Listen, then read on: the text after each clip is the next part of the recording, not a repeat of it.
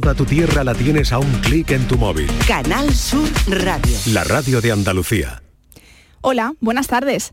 Último viernes del mes de junio.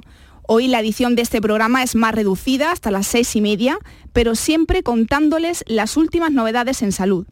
Cada viernes abordaremos qué bulos en materia de salud se extienden más, por qué y cómo hacerles frente. Así que todo el equipo de este programa está preparado porque hoy por tu salud lucha contra las fake news. Por tu salud en Canal Sur Radio con Patricia Torres.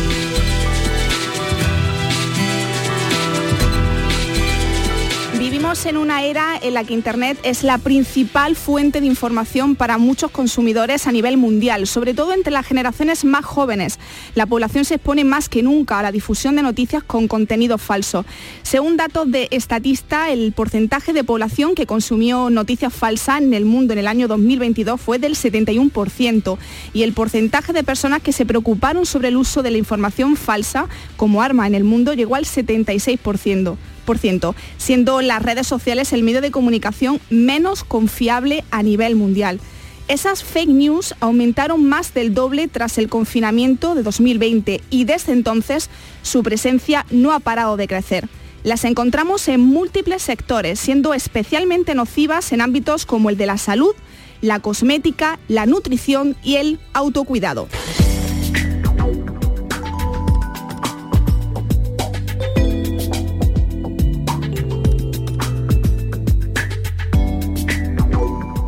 Hoy 30 de junio es el día de las redes sociales. ¿Qué mejor motivo para hablar de los peligros de los bulos en Internet de la mano del Instituto Salud sin Bulos con quienes abrimos este espacio los viernes? La Organización Mundial de la Salud considera que una de las mayores amenazas para la salud pública es la infodemia, la saturación de información falsa mezclada con verdadera que inunda Internet y las redes sociales y que lleva a muchas personas a abandonar sus tratamientos o no vacunarse, por ejemplo. Para comentar todo esto, tenemos con nosotros a Carlos Mateos, coordinador del Instituto Salud Sin Bulos, que ha colaborado en ese espacio en muchas ocasiones. Carlos, buenas tardes. Hola, buenas tardes, Patricia. Un placer estar de nuevo con vosotros. Desde Salud Sin Bulos habéis sacado una información hablando de los peligros de la desinformación en redes sociales en general en especial en vacunas y alimentación. ¿Qué consecuencias, Carlos, está teniendo estos bulos? Bueno, pues eh, las consecuencias son muy graves. Lo hemos visto en, la pandemia, eh, como estaba comentando antes, muchas personas decidieron no vacunarse a pesar de todas las advertencias que había de los peligros, bueno, porque se creyeron eh, también todas las mentiras, todos los bulos de los negacionistas que, siguen siendo muy activos y desgraciadamente muchos de ellos acabaron muriendo. Pero el problema además está mucho más extendido y, va más allá de, la pandemia. Eh, se ha visto en, estudios recientes que una quinta parte de los profesionales sanitarios manifiesta reticencia a las vacunas. Eso no quiere decir que sean antivacunas, sino que tienen dudas sobre las vacunas, que vacunas que están en el calendario vacunal. Claro, ¿qué ocurre si un profesional sanitario manifiesta dudas eh, de que si esa vacuna debe ponerse o no debe ponerse? Pues que muchos pacientes acaban no poniéndosela. Y, y gente que la necesita y eso la verdad que es bastante peligroso no solamente hay bulos en las vacunas, sino también en la alimentación, que están muy extendidos, ¿no? Pues sí, la verdad que estamos viendo muchos bulos sobre dietas milagros, sobre todo ahora eh, llegando pues el, periodo vacacional y pretendidos superalimentos, que los vemos constantemente, ¿no? El superalimento que además cada, año va, parece que va cambiando y al final todo esto se ha visto que causa trastornos de la conducta alimentaria eh, con consecuencias muy graves, en, general en la población, pero especialmente en, la gente más joven, eh, y no solamente trastornos de la alimentación, de que pueden eh, pues tener una enfermedad por no comer adecuadamente, por privarse de algunos grupos de alimentos, sino incluso en la salud mental. Se está viendo que muchos eh, chicos jóvenes pues están manifestando mm. trastornos de la conducta alimentaria, anorexia, bulimia e incluso eh, pensamientos suicidas. Mm. Se ha encontrado una relación directa entre el aumento de los casos de suicidio en jóvenes con la exposición a redes sociales, nada menos. Mm. Habéis eh, recomendado desde el Instituto Salud Sin Bulos y Semergen, la Sociedad Española de Médicos de Primaria, eh, recomendaciones para combatir los bulos en las redes sociales. ¿Cuáles son, Carlos?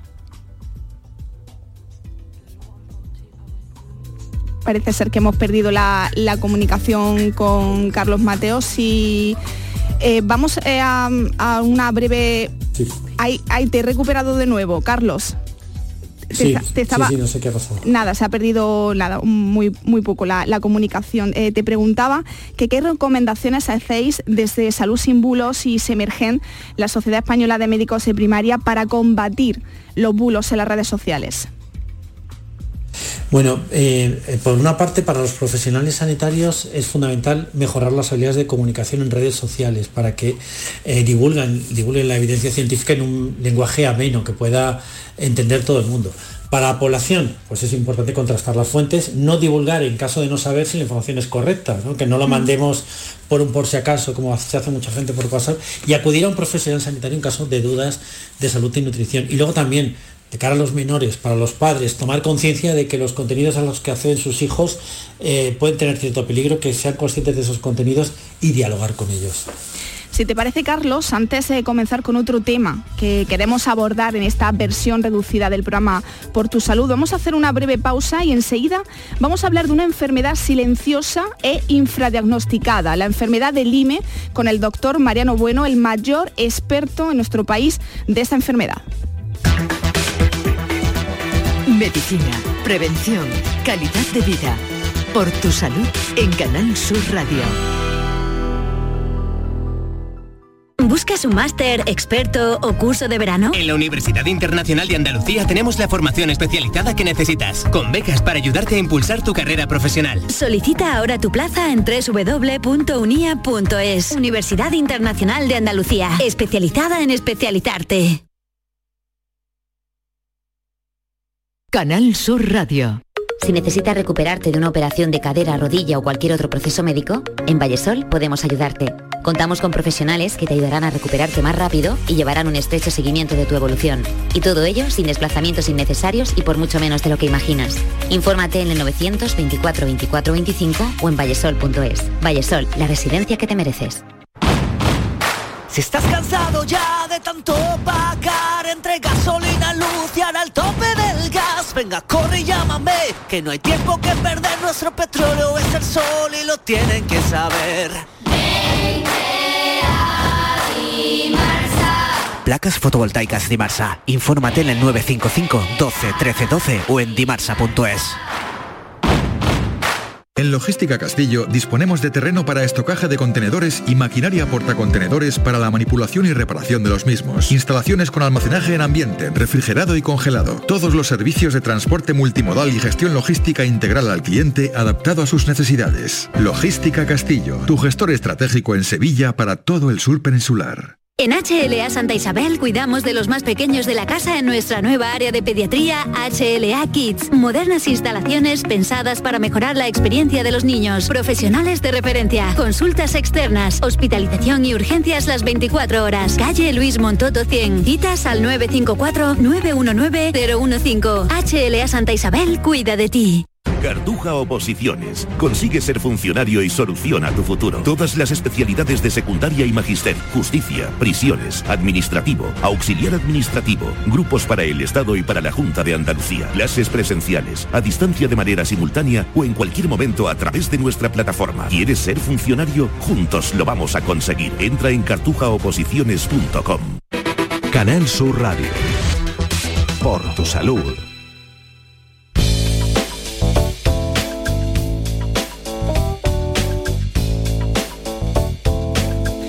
Son las 6 eh, y casi 15 minutos eh, de la tarde. Están escuchando Por tu Salud en Canal Sur Radio. Hoy viernes con Carlos Mateos, eh, coordinador del Instituto Salud Sin Bulos.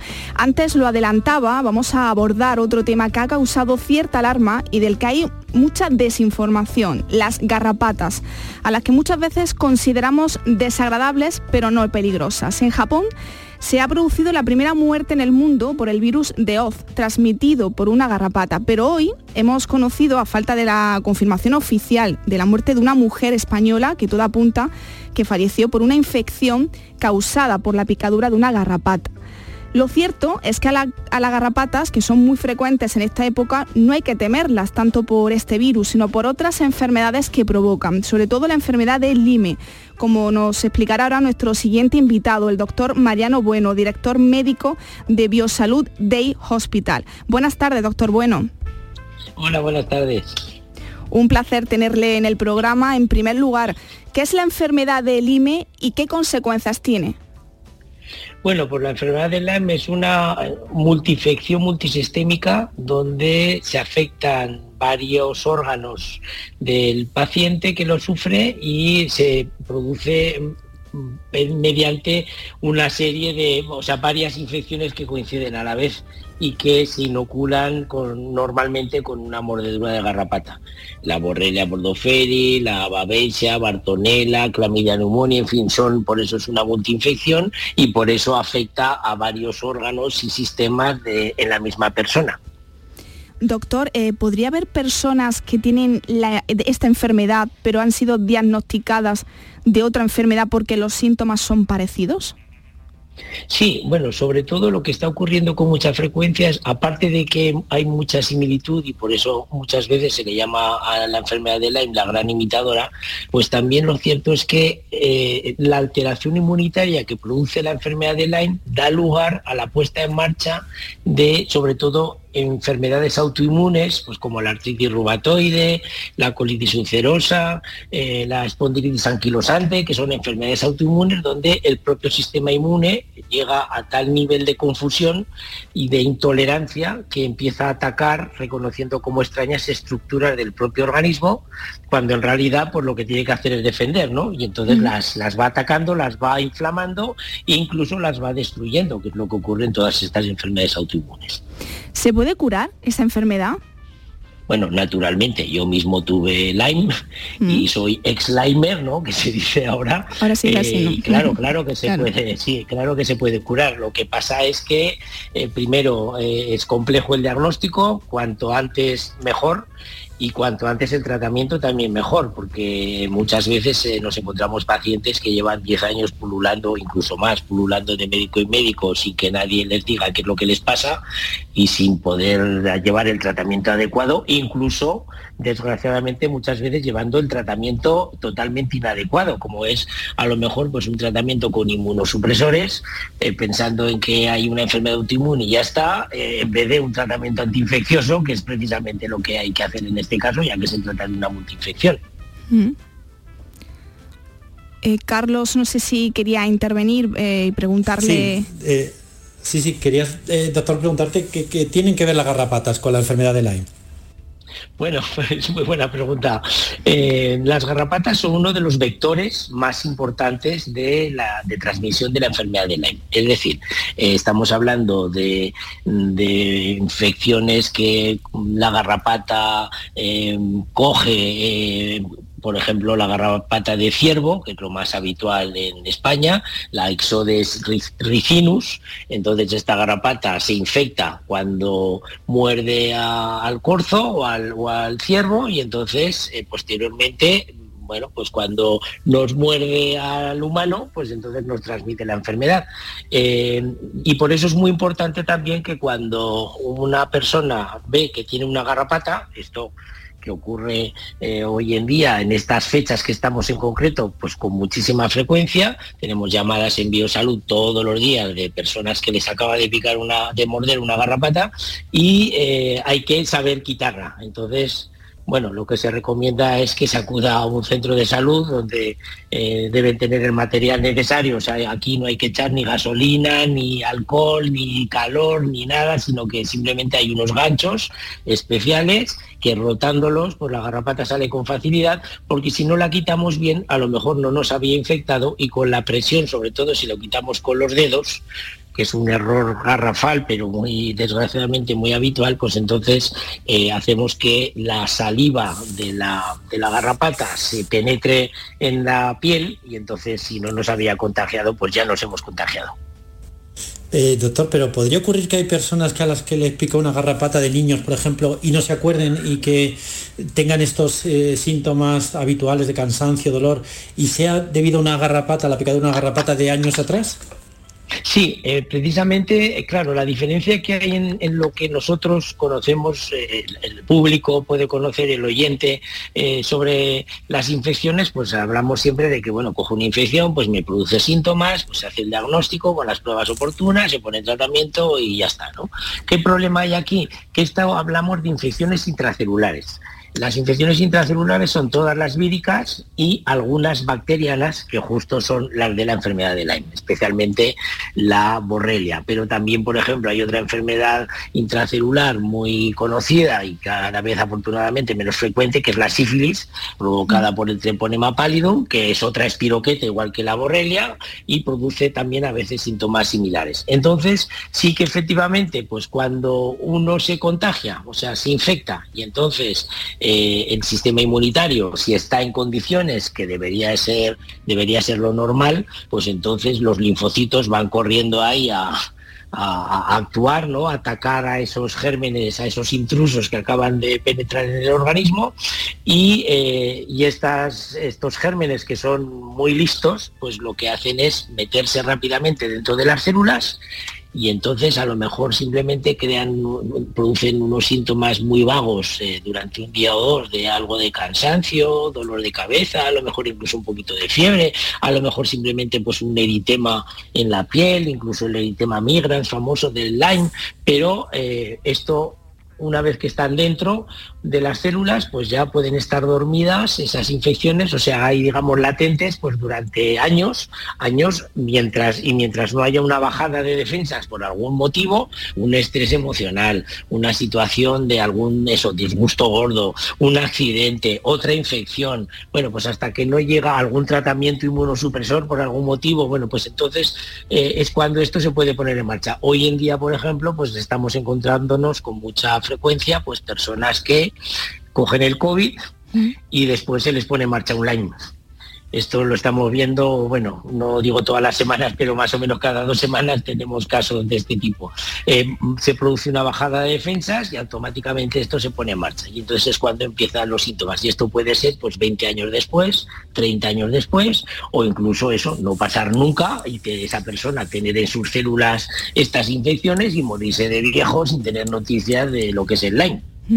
Antes eh, adelantaba, doctor, eh, bueno, esa noticia que, tenemos, que la muerte de una, eh, de una mujer española, a falta de la confirmación oficial, todo apunta a que falleció por una infección causada por la picadura de una garrapata.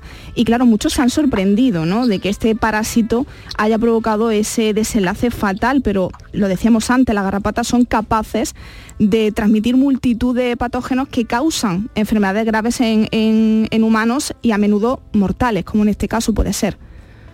Sí, aunque bueno, realmente la mortalidad no es habitual. Mm. es un caso, pues que efectivamente, claro, por su, excepcionalidad, pues mm. está saliendo en todos los medios y bueno, yo creo que es bueno, o sea, es bueno para que el público se conciencie de que del peligro de las garrapatas, pero esto no significa que no se pueda salir al monte y que lo que no podemos es salir de cualquier manera. Y además no solamente el monte, que uno puede tener un jardín en casa y bueno, y simplemente tenemos que hacer una prueba.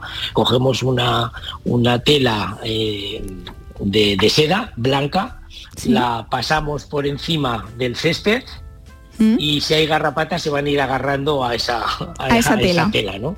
¿Mm? O sea que esta es una prueba, la prueba del algodón, ¿no? De tal manera que con esto vamos a poder saber si tenemos riesgo o no en nuestro propio jardín. O sea que claro que eso, mira ver si lo tenemos cerca. De ¿Mm? todas las maneras, lo importante es saber que no se puede salir al monte ni al campo en chanclas, eh, con, con unas eh, con pantalones cortos, con, eh, con, ropa oscura, sin sombrero o una gorra. O sea, no. Lo primero que hoy en día afortunadamente hay sprays para garrapatas y esto lo tenemos en la mayoría de las farmacias de España. O sea que mm. afortunadamente tenemos un sistema de salud muy competente y entonces, bueno, pues eh, los farmacéuticos se han dado cuenta también de esta problemática y bueno, pues como su obligación es eh, un poco pues ocuparnos de proveernos de lo necesario a título preventivo y terapéutico, pues también se proveen de este tipo de, sprays, ¿no? Entonces, lo primero, eso, hay que ir con una ropa clara, ¿Por qué? Pues porque si hay alguna garrapata andando por mi camisa, pues que la vea, ¿no? Y me la pueda quitar. Porque se ha demostrado, eh, ya hay estudios científicos que demuestran que el 50% de las garrapatas están infectadas no es el 100%, pero claro, es un porcentaje muy alto, un 50%. Entonces, luego, pues eso, llevar la cabeza cubierta, porque las garrapatas no solamente están por el césped o en las hierbas altas, también pueden caer de las hojas de un árbol. Entonces es importante ir con la cabeza cubierta. Después tenemos que llevar esos calcetines eh, altos y botas mejor y desde luego en ningún caso chanclas. ¿eh? Eh, con estas medidas y luego cuando volvamos a casa pues echar un vistazo, una pequeña inspección, que esto en muchos pueblos de, los Pirineos, etcétera, pues están muy versados en esto y lo tienen muy en cuenta. Y eh, antes de ducharnos pues echar un vistazo, la ropa meterla en una lavadora con temperatura caliente y en una secadora para que así el calor pueda matar a las garrapatas y ya está. O sea que podemos convivir perfectamente con las garrapatas a pesar del riesgo, pero tomando las medidas oportunas y disfrutando, por supuesto, de la naturaleza. Eh, esta afección, eh, doctor Bueno, eh, suele causar, si no me equivoco, fiebre. los primeros síntomas son fiebre, fatiga, ¿no? dolor en las articulaciones. Explíquenos un, poco cuáles son sus síntomas. Sí, pues mire, tendríamos que distinguir fundamentalmente dos tipos de, síntomas, los síntomas incluso tres. Estaría el Lyme que llamamos precoz, que es que me, justo me pica la garrapata, entonces eso me puede producir un dolor articular, me puede producir cansancio repentino, estando previamente bien, me puede producir eso, pues fiebre, fiebre no muy alta, no un, 40 de fiebre, pero sí un 37 y medio, malestar general, eh, incluso picores en la zona de la, de la el eritema migra famoso, que es como es, es una mancha roja así como un ojo de buey, como si fuera una diana. Eh, a veces no sale el ojo de buey, eh, sino que simplemente es una mancha, como porque esto también esta enfermedad la transmiten otros, eh, otros vectores, como pueda ser la, una araña, piojos, vulgas, chinches, mosquitos, o sea que lo más conocido es la garrapata, pero no es solamente la garrapata. Entonces, esto se puede pasar en dos o tres días y ya está. Y síntomas sobre todo como si fuera también a veces como una gripe que no acaba acaba de curarse. Una gripe sabemos que dura siete días con tratamiento y una semana sin tratamiento, no sin tratamiento médico. Y eh, pues esto es como una gripe que dura más de una semana, que dura dos, tres semanas, y que eso, pues síntomas así de dolorimiento general.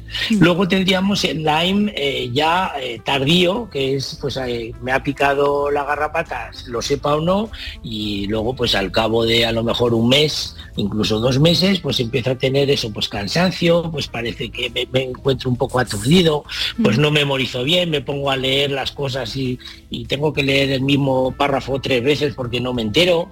También dolores, sobre todo articulares, eh, ya sensaciones raras como que me corren cosas por debajo de la piel, eh, alteraciones eh, neurológicas. Y luego ya vendría el Lyme, el Lyme crónico, que son la mayoría de los casos que, que estamos viendo cada día, que son Mm, enfermos que están o no diagnosticados o incluso diagnosticados de que tienen un problema psiquiátrico, eh, cuando no es así, ansiedad, depresión, etcétera, porque el problema es que no les encuentran lo que tienen, pero sí que tienen mm. una patología y no es psiquiátrica. Eh, y entonces esas personas otras veces están, eh, sí que están efectivamente diagnosticadas, pero con un diagnóstico incompleto y a veces doctor, erróneo. Doctor, bueno, hoy hemos querido profundizar en la enfermedad de Lyme. hemos estado con el doctor Mariano Bueno, director médico de Biosalud Day Hospital. Gracias por habernos atendido. Un saludo. Gracias a vosotros. Adiós, buenas tardes. Y agradecer a Carlos Mateos, eh, coordinador del Instituto Salud Sin Bulo, que nos eh, escuchamos la semana que viene. Buen fin de semana, Carlos. Igualmente, buen fin de semana. Hasta aquí el programa de hoy. Esto ha sido posible gracias a Juan Carlos Vara, que ha estado en la realización y control del sonido, y a Estíbal Martínez en la producción. Que pase un buen fin de semana. Hasta el lunes.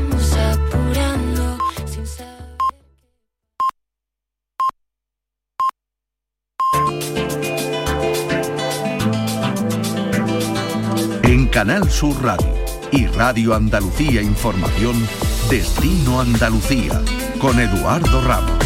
¿Qué tal? Muy buenas tardes. Más de 800 kilómetros de costa, tres parques nacionales y capitales de provincia tan espectaculares como Sevilla, Córdoba, Granada, entre otras, son la carta de presentación de Andalucía. Y es que nuestra tierra tiene mucho que ofrecer. Así, en este programa Destino Andalucía de Canal Sur Radio y de Radio Andalucía Información, tratamos de hablarles sobre el turismo en nuestra tierra contándoles algunos de los lugares, de las experiencias o de los rincones que consideramos imprescindibles y que no deben perderse para conocer aún mejor nuestra tierra. Esta semana repasaremos el Geoparque de Granada, las marismas de Odiel y visitaremos la localidad de Monturque y los encantos que nos depara este sitio único. Un menú para todos los gustos y para todos los públicos en este verano de 2023 en Andalucía. Comenzamos.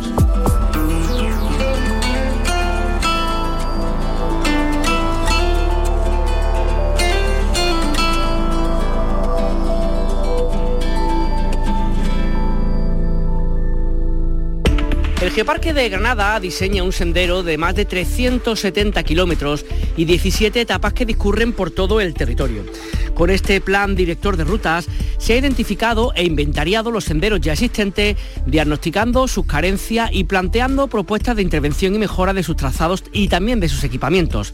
Y además servirá de base para el diseño y la próxima ejecución de este sendero, gran sendero de largo recorrido, como hemos dicho, que discurre por todo el territorio y que además recorre algunos de los lugares más representativos y de más interés turístico de Granada y por supuesto del Geoparque. Saludamos a esta hora a Pascual Rivas, que es técnico de desarrollo del patrimonio provincial de turismo de Granada. Pascual, ¿qué tal? Muy buenas tardes. Hola, muy buenas.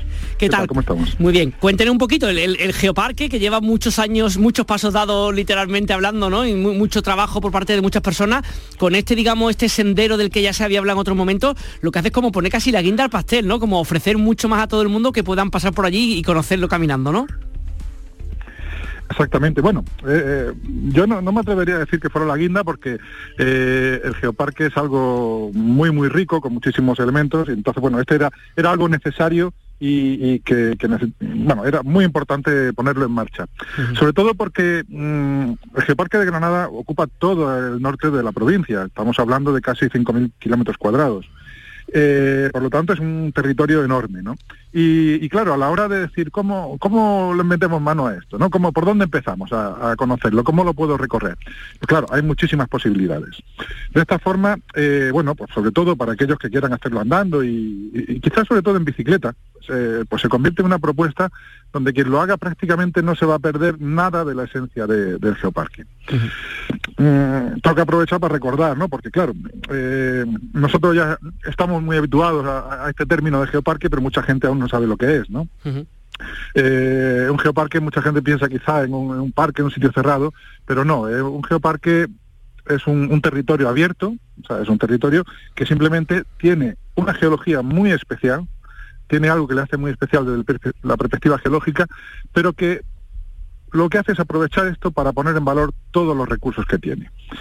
Y en este caso, eh, en el norte de la provincia de Granada, pues estamos hablando de un corredor natural que ha sido el escenario, mm, bueno, por el que ha transitado el hombre desde sus comienzos, ¿no? De hecho, tenemos eh, los restos del hombre de Orce, ¿no? De, posiblemente uno de los homínidos más, más antiguos de Europa. Y desde entonces toda la, todas las etapas de la historia no han dejado su huella. Por lo tanto, es un escenario increíble para hacer un paseo por la historia sin tener que viajar mucho. Estamos hablando de, una ruta, ¿no? 17 etapas, ¿no? De esta gran ruta de casi 400 kilómetros. Imagino, claro, que habrá de todo y un montón de cosas. En principio son rutas, Pascual, que empiezan y terminan en un municipio. Eh, ¿Se ha pensado también el tema de la pernoctación, cómo se hacen o cómo es un poquito el diseño de estas rutas? Bueno, pues eh, a la hora de diseñarlo hemos tenido, lo primero, eh, que pensamos es decir, bueno, mm, porque muchas veces eh, en este tipo de cosas hay que buscar un compromiso de, equidad territorial y demás, ¿no? Pero aquí teníamos una premisa muy importante y es que eh, al final el resultado tenía que ser algo que pudiésemos recomendar a alguien sin, sin temor a dudas de que, de que iba a disfrutar muchísimo. Entonces la primera premisa a la hora de diseñarlo ha sido que encadenara los lugares más interesantes, los mejores paisajes eh, y teniendo en cuenta que nuestro geoparque ofrece una variedad tremenda. Luego la, segunda premisa, y que era muy importante, es que eh, pues la persona que, haga la ruta encuentre los servicios que va a necesitar. Es por ello que efectivamente hemos intentado que los comienzos y los finales de etapa pues coincidan en la medida de lo posible con, poblaciones donde haya servicios de alojamiento, de restauración y demás. Entendemos también que son rutas abiertas, o sea que cada uno puede decidir si hace un trocito de esa ruta, si hace dos seguidas, si hace las 17 del tirón, o sea que un poco libertad absoluta para aquel que a su gusto y manera, ¿no? Claro, totalmente. Además, bueno, que eh, hay mucha gente que se, plantea este tipo de cosas, bueno, pues como algo que, puede ir haciendo eh, a lo largo de distintas semanas, distintas escapadas, o lo puede ir haciendo en distintos fines de semana, y entonces lo van completando progresivamente, ¿no? Eh, estamos ahora mismo, bueno, pues contamos con, o sea, digamos, ya se está trabajando en, el, o sea, ya se ha hecho todo el diseño y ya se está trabajando, se está comenzando con la señalización y entonces, bueno, pues en unos meses esperemos que, que podamos tener la lista para que lo puedan disfrutar todo el mundo. Que veía un poco también entre los objetivos ¿no? que, determináis con, esta acción que estáis llevando a cabo, fomentar la educación ambiental y realizar también actividades y deporte al aire libre como ruta en bicicleta, senderismo, incluso turismo ecuestre, avistamiento de fauna silvestre y fotografía, o sea, para todos los públicos y también entiendo para todo el año, ¿no? Correcto, exactamente. Mira, el Geoparque nos plantea muchísimas propuestas para disfrutarlo, ¿no? Eh, ahora mismo pues ya tenemos además bastantes empresas que nos ofrecen rutas en bicicleta, en bicicleta eléctrica, que lo cual lo hace accesible a todo el mundo. Eh, increíble hacerlo en globo. Eh, la vista de los, paisajes que tenemos allí, ¿no? que son, son los desiertos, bueno, prácticamente los únicos desiertos que tenemos en Europa, ¿no? Visto desde arriba es una cosa increíble, ¿no? Hay excursiones interpretadas en 4x4. Tenemos, bueno, eh, se ha inaugurado hace poco un, centro de astroturismo, ¿no? En un observatorio astronómico en, en Gorafe, que es una maravilla, ¿no? Que además ofrece muchísimas actividades para todos los públicos eh, donde combina astronomía con otras cosas, unas propuestas muy chulas. Eh, como bien decía, interpretación de la naturaleza, eh, bueno, y luego una cosa muy importante, el geoparque es su, patrimonio, estamos hablando de un lugar con una densidad de, elementos patrimoniales, de monumentos, de yacimientos arqueológicos impresionantes.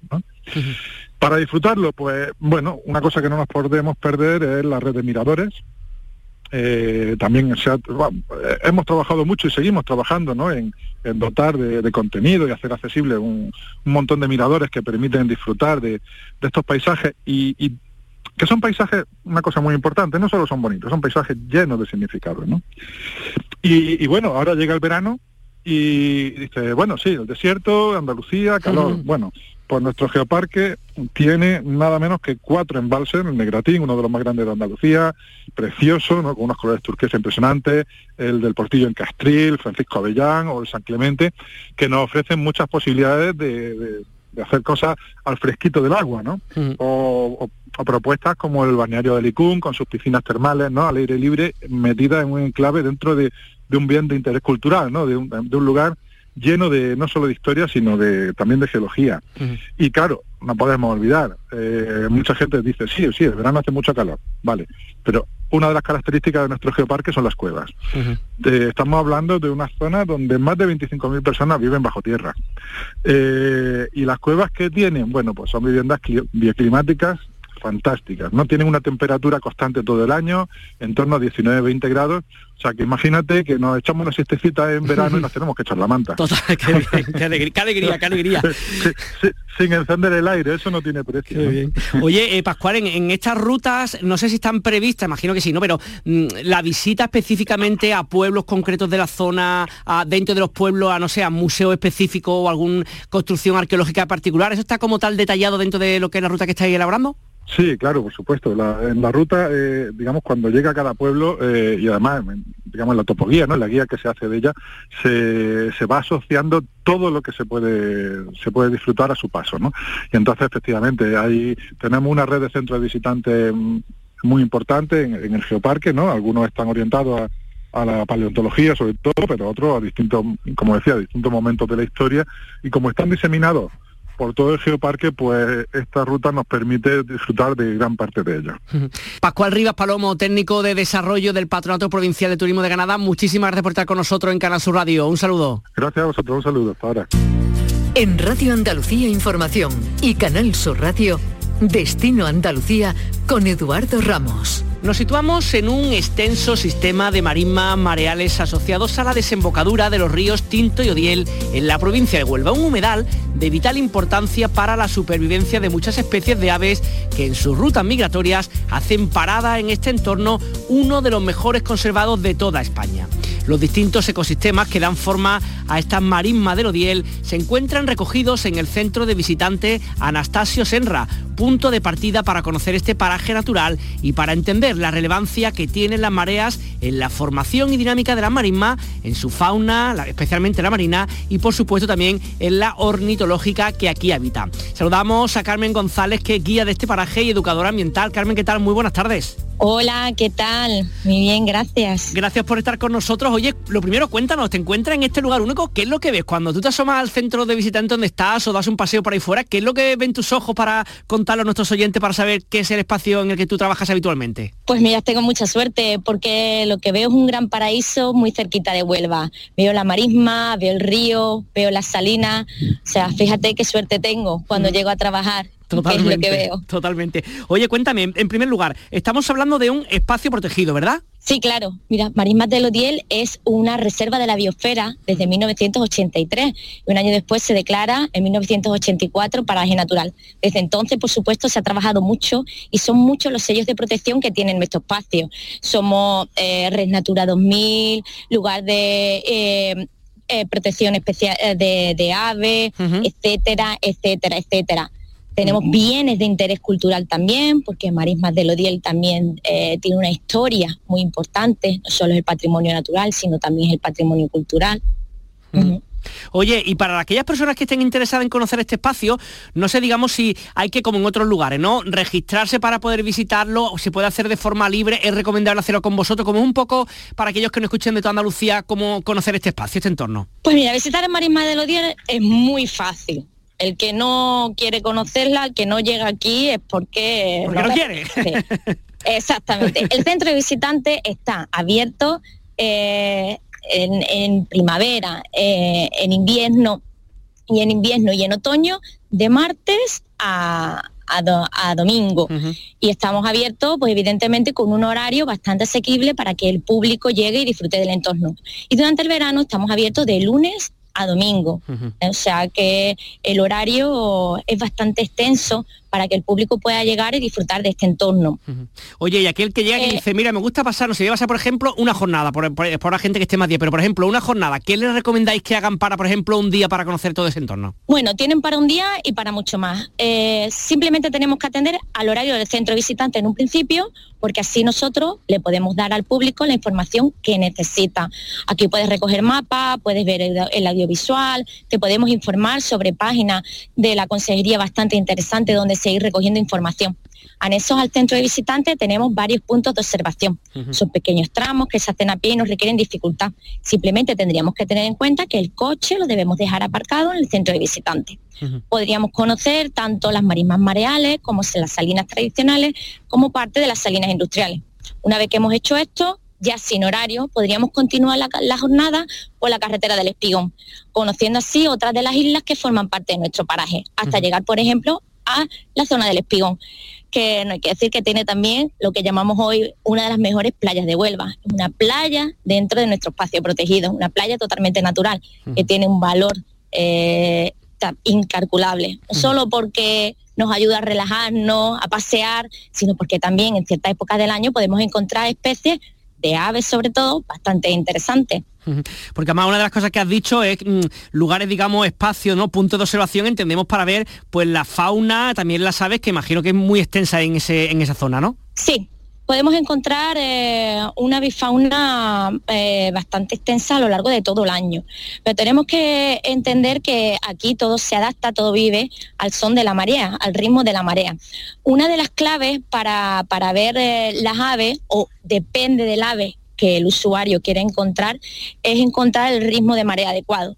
Si queremos encontrar aves limícolas, tenemos que esperar a esa bajada de la marea, en ese momento en el que las aves pequeñitas encuentran su alimento. Si queremos eh, ver aves, eh, digamos, de un tamaño mayor, como por ejemplo espátula, garza, flamenco, tenemos que esperar que la marea comience a subir. Después tenemos la suerte de tener muy cerca las salinas industriales, que por ejemplo para aves como los flamencos, pues son un verdadero restaurante abierto a lo largo de todo el día. En un espacio como el que me estás contando, claro, depende de las mareas, depende de, la luna, del sol, de la tierra, de la naturaleza, para, para poder disfrutar, mm, digamos, en toda su extensión de este espacio, ¿no? Sí, sí, sí. Aquí todo va pausado. También puedes venir con poco tiempo y hacerte una idea de todo lo que tenemos alrededor, pero si tienes un poquito más, si miras ese brillito del agua, si mm. espera que la marea baje, cuando te das la vuelta de la carretera ves un paisaje diferente, la marea ha subido, la marea ha bajado, cuando va bajando la marea se descubre también la vegetación propia de la marisma, que es bastante interesante, eh, tiene unas características eh, bastante importantes, sobre todo para el resto de, habitantes del entorno y le da una belleza inigualable también a, este entorno. Hoy has hablado, hemos hablado un poco ¿no? de los puntos de observación, más hablado de las marismas eh, boreales, de las salinas industriales, y te quería preguntar por las salinas tradicionales, Isla Bacuta se llama, ¿qué es exactamente lo que hay allí? Sí, pues mira, estas antiguas salinas tradicionales son, tienen, tienen bastante tiempo, son de en torno a 1800, y hasta el año 92 siguen funcionando. Había un pequeño poblado de salineros que extraían sal y que no solo vivían de eso, sino que también vivían de, la pesca que entraba en, las pequeñas balsas, incluso parece que se cultivaba en, los muros de la salina porque había que sobrevivir, la sal solo se saca después del verano. Eh, desde el año 1995, perdón, sobre estas salinas tradicionales eh, se construye un uso público, un uso público que está abierto al usuario durante todo el año. Aunque ahora mismo no se saca sal, pero el movimiento natural que hoy en día encontramos en estas pequeñas balsas de la salina, pues eh, es ideal para que las aves coman y descansen y en ellas. Y claro, ideal para que el usuario disfrute también de esas aves, tanto simplemente para observación como para una fotografía de, más larga duración. Oye, aquellas personas que aparecen en, ahí en, vuestro, en vuestro centro, ¿no? El centro de visitante Anastasio Senra, ¿sabe a lo que va? ¿Sabe a lo que se encuentra? ¿O de pronto aparece gente por ahí que no sabe lo que está y dice, madre mía, lo que hay por aquí? ¿Qué, tipo de perfil tenéis de turistas? Un poquito de todo. Eh, aquel que ha llegado a dar una vuelta y le han dicho no puedes dejar de ir a Marismas de Odiel y cuando llega dice madre mía como tú me acabas de decir lo que aquí hay tengo que volver tengo que volver con tiempo tengo que hacer una actividad como público que ya sabe perfectamente a lo que viene, que viene muy preparado, con mucho nivel, con un equipo bastante interesante de observación, de fotografía y eh, que se puede llevar aquí un día, volver al día siguiente y pasar una, semana en, el entorno haciendo, haciendo fotografía. Hay un poquito, un poquito de todo. Eh, y también había visto que tiene incluso visitas gratis a lo largo del año, los fines de semana, ¿no? Claro que sí, por eso te decía que el que no conoce la marisma realmente es porque no se ha enterado que estamos aquí. El centro de visitantes dispone de actividades gratis para que el público pueda conocer el entorno. Simplemente tenemos que estar pendientes porque todas tienen un grupo mínimo y un grupo máximo, por supuesto, para poderlas realizar. Eh, tanto a través de, la web de, la consejería eh, como de, a través de, nuestro teléfono del centro de visitantes, los usuarios se pueden eh, apuntar a, las diferentes actividades que promocionamos, ya sean senderos por la isla de Salté, ya sea el, trenecito, por los muros de la salina o, cualquier otro tipo de actividad que podemos promocionar a, lo largo del año. Pues nada, con este sonido de fondo desde las marismas de Odiel agradecemos mucho a Carmen González, que es guía de este paraje y educadora ambiental, que nos acerque este rinconcito tan bonito, tan especial de, de Huelva y de Andalucía para todos nuestros oyentes. Muchísimas gracias por estar con nosotros y hablamos próximamente. Carmen. Muchas gracias, un saludo.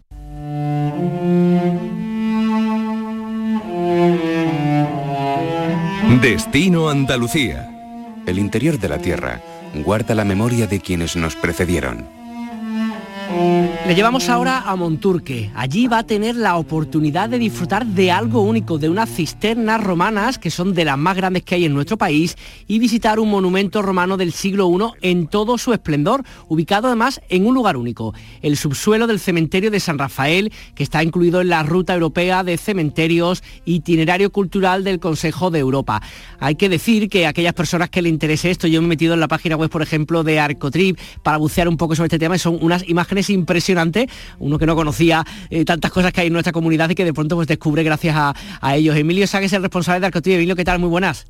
Hola, ¿qué tal Eduardo? sin duda algo única esta, esta visita a Monturque, esta cisterna, es una cosa que, claro, cuando uno lo, visualiza, estoy viendo ahora mismo delante de, la pantalla en internet, es algo realmente para visitar sin duda, ¿no? Fabuloso. Eso es, como cuando a veces me preguntan, oye, dime un sitio de turismo arqueológico eh, que quiero sorprender. Y una de mis selecciones, vete a Monturque. Monturque, además tiene, en Andalucía, Monturque tiene una ventaja muy interesante, una ventaja geográfica, y es que está como prácticamente en el centro de Andalucía.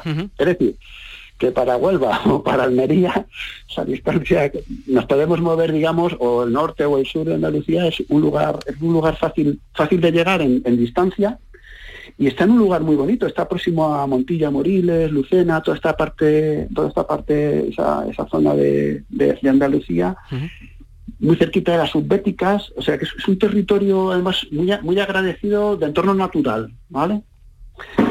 Y Monturque, como te decía al principio, produce esa sorpresa. Y a mí me ha sorprendido mucho, nosotros conocemos Monturque, lo hemos visitado y es muy, muy, muy singular, es un lugar muy singular. Y solo ese, y solo ese hecho eh, merece la pena para la visita, para tener una, una experiencia distinta con un resto arqueológico muy, muy excepcional, como bien has indicado. Y muy bien conservado aparte, ¿no? Por lo que vemos, ¿no?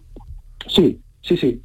Eh, cuando, cuando el viajero, como bien, como bien recordabas, eh, la singularidad llega hasta el punto de que forma parte de la ruta europea de cementerios. Es decir, lo que es el cementerio eh, actual, el cementerio de San Rafael, nosotros llegamos y vamos a hacer una visita a las cisternas de Monturque y entras en el cementerio. Entonces descoloca un poco y el cementerio está construido sobre la cisterna romana. La cisterna romana es una obra de ingeniería muy robusta que tenemos la ventaja de que podemos introducirnos, bajar a, digamos, a ese subsuelo del cementerio y visitar una eh, obra hidráulica fabulosa, pero fabulosa, es espectacular. Lo tienen muy bien musealizado, muy bonito para pasear, incluso hacen eventos en algunos, eh, si veis el vídeo en Arqueotri veréis que hay, se, se, está, se hacen conciertos a veces, eh, por la acústica, etcétera, pero sobre todo porque es un lugar donde, estamos en un, viajamos al siglo I, aproximadamente siglo II,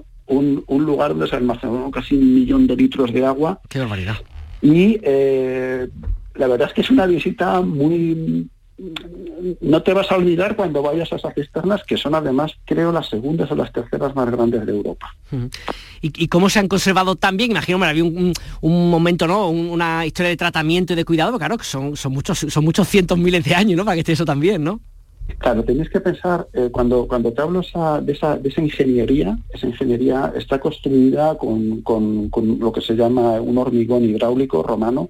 Los romanos construían eh, con hormigón y es, un hormigón, además lo hacían de una forma muy contundente, lo que ha permitido es, para que nos hagamos una idea, se cree que lo que es el cementerio de San Rafael, ¿vale? sobre el que está apoyado este cementerio, la estructura del cementerio se apoya sobre las cisternas, tenemos que dar cuenta eh, de la idea de pues un cementerio local, el tamaño que tiene, está sentado sobre esa cisterna. Se cree que antiguamente esta cisterna, sobre las cisternas, lo que había era el foro. Era un foro, un espacio público, ¿de acuerdo? Eso, con el paso del tiempo, bueno, pues ya, digamos, eh, se, fue transformando, etcétera, y terminó siendo un, eh, el cementerio. ¿Por qué se han conservado? Porque es que la, construcción es muy contundente. Eso, eso no lo tiras. Eso no lo tiras. Eso es eso es un es como, como una gran muralla de hormigón, o sea, son unos pilares para aguantar la presión del agua que había allí almacenada.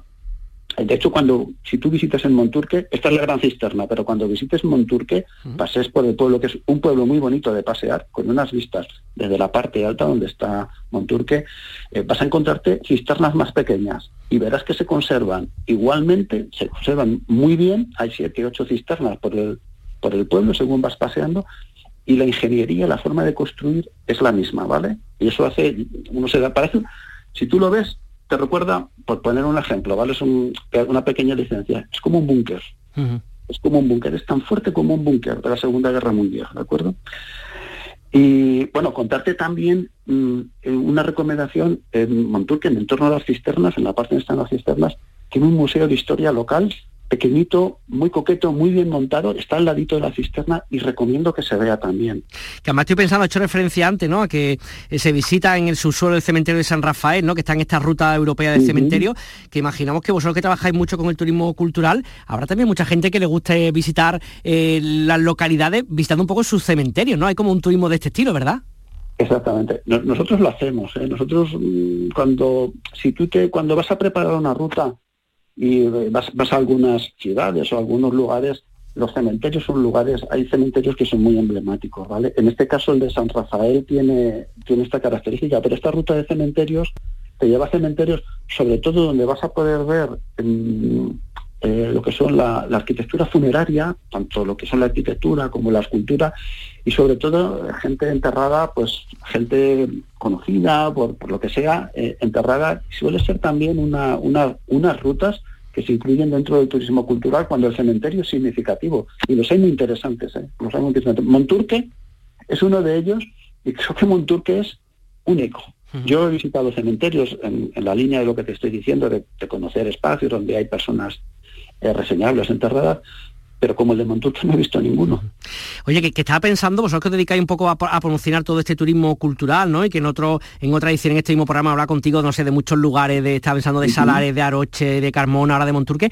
Mm, ¿Recomendáis un poco la visita con guías? ¿Son necesarios? Depende de los sitios, mm, con vuestra guía más o menos suficiente. ¿Cómo es un poco la recomendación genérica que hacéis con aquellas personas que acuden a vuestra página a informarse? Muy buena pregunta. Nosotros en Arqueotrip siempre hemos escrito y hemos defendido que lo digital no sustituye nunca a la experiencia sobre el terreno. Siempre vamos a defender. Nosotros decimos, utiliza arqueotrip.com eh, para identificar sitios. Nosotros no los explicamos en la página web. Nosotros decimos, este sitio lo debes ver y alrededor incluso tienes estos, elígelos. Y siempre decimos al viajero que viaje. Lo local es muy importante y lo local es una suma de lo cultural, de lo gastronómico, del entorno medioambiental y del entorno arquitectura, etcétera, de lo que es el espacio donde viven los ciudadanos en su territorio. Emilio San, responsable de Arcotrim, muchísimas gracias por atender los micrófonos de Canal Sur Radio, de Destino Andalucía y un placer tenerte. Un saludo y encantado de compartir con vosotros. Fernando Aliza, compañero y presentador de local de ensayo, espacio de pop rock que se emite cada semana en Canal Fiesta Radio, nos trae su propuesta musical como siempre. Fernando, ¿qué tal? Muy buenas. Hola Edu, te cuento hoy cosas sobre el festival de música más divertido de todo el verano. Se llama Canela Party y se celebra en el recinto ferial de Torremolinos del 23 al 26 de agosto. El Canela Party, el festival musical y de disfraces más divertido del verano, se celebra en la Plaza de Toros de Torremolinos, aunque la organización prefiere llamarla la Plaza de Pogos, en honor a, la, o a los incansables bailes que tendrán lugar en ella durante los cuatro días de duración. Te decía antes que apuesta internacional por bandas de fuera, como los Notwish, Black Midi o los argentinos Las Ligas menores, nacionales, con Biznaga, Mujeres o Triángulo de Amor Bizarro, y andaluces ¿eh? también. Gente como Rocío Márquez y Bronquio y la reaparición después de varios años de silencio de los sevillanos Pony Bravo. Un grupo que revitalizó el rock andaluz mezclándolo con otros conceptos que los convierten en una banda muy, muy particular. Pues con esta música les dejamos. Si quieren volver a escuchar este programa o descargarse los que hemos ido emitiendo en los últimos años, recuerden que pueden hacerlo desde nuestra página web.